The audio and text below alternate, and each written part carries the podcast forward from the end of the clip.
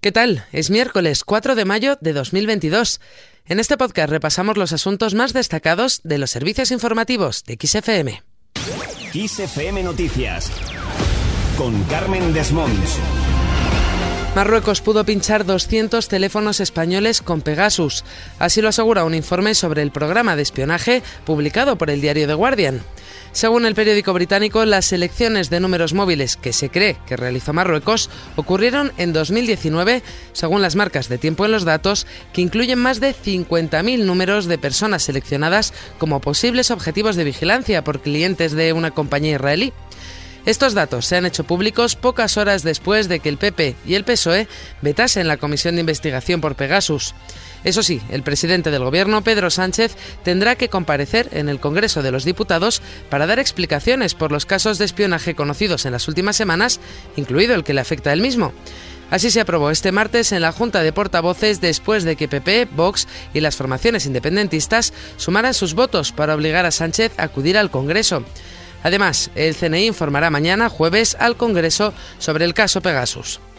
Mientras que en España no ha salido adelante la comisión de investigación, el Parlamento Europeo debatirá, a petición del Grupo de los Verdes, en el que se integra Esquerra, el caso de espionaje masivo.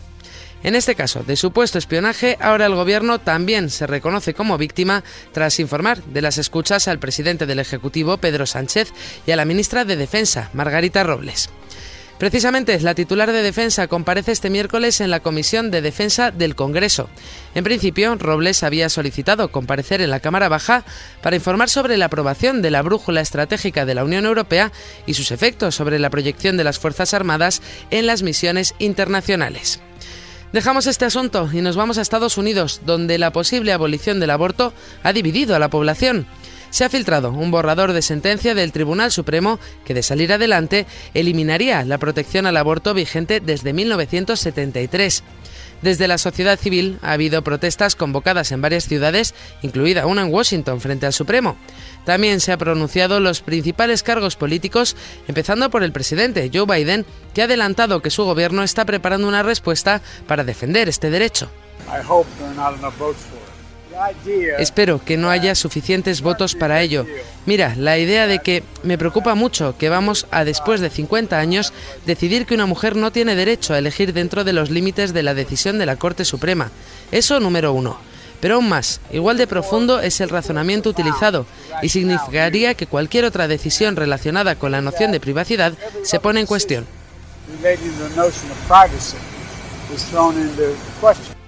La otra cara de la moneda eran los antiabortistas, que también se han manifestado frente al Tribunal Supremo cara a cara con los defensores del aborto, y lo hacían con gritos como este, el aborto es violencia.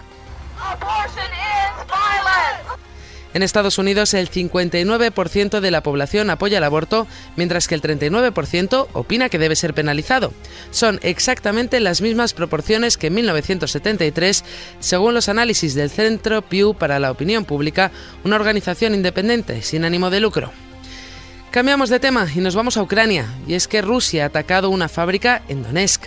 Las autoridades ucranianas han denunciado este martes un ataque de las fuerzas rusas sobre una planta coquizadora en la región de Donetsk que ha dejado al menos 10 muertos y 15 heridos. Así lo ha hecho saber el jefe de la Administración Militar Regional de Donetsk, Pablo Kirilenko. Las instalaciones situadas en la ciudad de Advitka se encargan de generar coque y gas crudo a partir del carbón. Mientras tanto, Estados Unidos insiste en que la intención de las tropas rusas es tomar las regiones de Donetsk y Lugansk para anexionarlas a su territorio. Así lo ha explicado Michael Carpenter, el embajador estadounidense en la Organización para la Seguridad y la Cooperación en Europa. Según los informes más recientes, creemos que Rusia tratará de anexar las denominadas República Popular de Donetsk y la República Popular de Lugansk a Rusia. Por otro lado, el Ministerio de Interior de la región separatista moldava de Transnistria ha acusado a Ucrania de un presunto intento de ataque con drones sobre sus instalaciones de radiotelevisión. Las autoridades lo han calificado de intento de acto terrorista, al tiempo que han asegurado que se ha producido en la ciudad de Mayak. Más cosas, la incidencia de COVID-19 ha subido 114 puntos en la población vulnerable.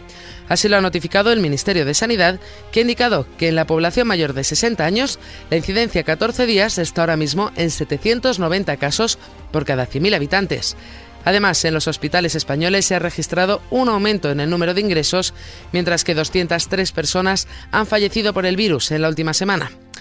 Valencia ha marcado un récord de lluvia. La tormenta de intensidad muy fuerte, situada desde última hora de la tarde de este martes sobre el litoral norte de Valencia, que ha causado numerosos problemas en el tráfico, cortes en el metro y el tranvía y pequeñas inundaciones, ha dejado acumulado un total de 145 litros el metro cuadrado en 24 horas. Es el mayor en un mes de mayo desde 1871. Cambiamos de asunto. Hoy se publicarán los datos de paro y afiliación a la seguridad social correspondientes al mes de abril. Se espera un nuevo avance del empleo y de la contratación indefinida tras la reforma laboral, en la línea de lo que ocurrió el pasado mes de marzo, cuando el paro bajó en casi 3.000 personas, alcanzando la menor cifra de desempleo en este mes desde 2008. Y terminamos hablando de cine.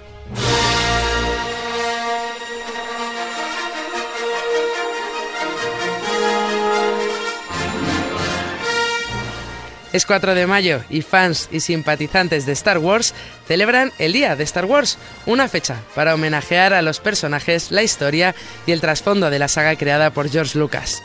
Si se celebra hoy es precisamente por una de las frases más conocidas de estas películas. Por supuesto, es que la fuerza te acompañe. Y es que esta fue la frase escogida por un diario británico para felicitar a Margaret Thatcher cuando fue nombrada primera ministra del país. Fue un 4 de mayo, pero de 1979.